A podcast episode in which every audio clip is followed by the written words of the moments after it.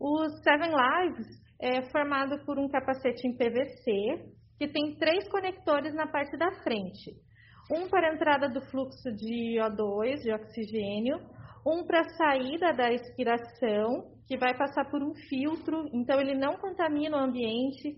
Ele tem uma válvula PIP no final da válvula expiratória, que vai manter o pulmão mais aberto, e uma para o paciente poder se hidratar ou fazer uma aspiração sem precisar tirar o helmet o tempo inteiro para fazer isso.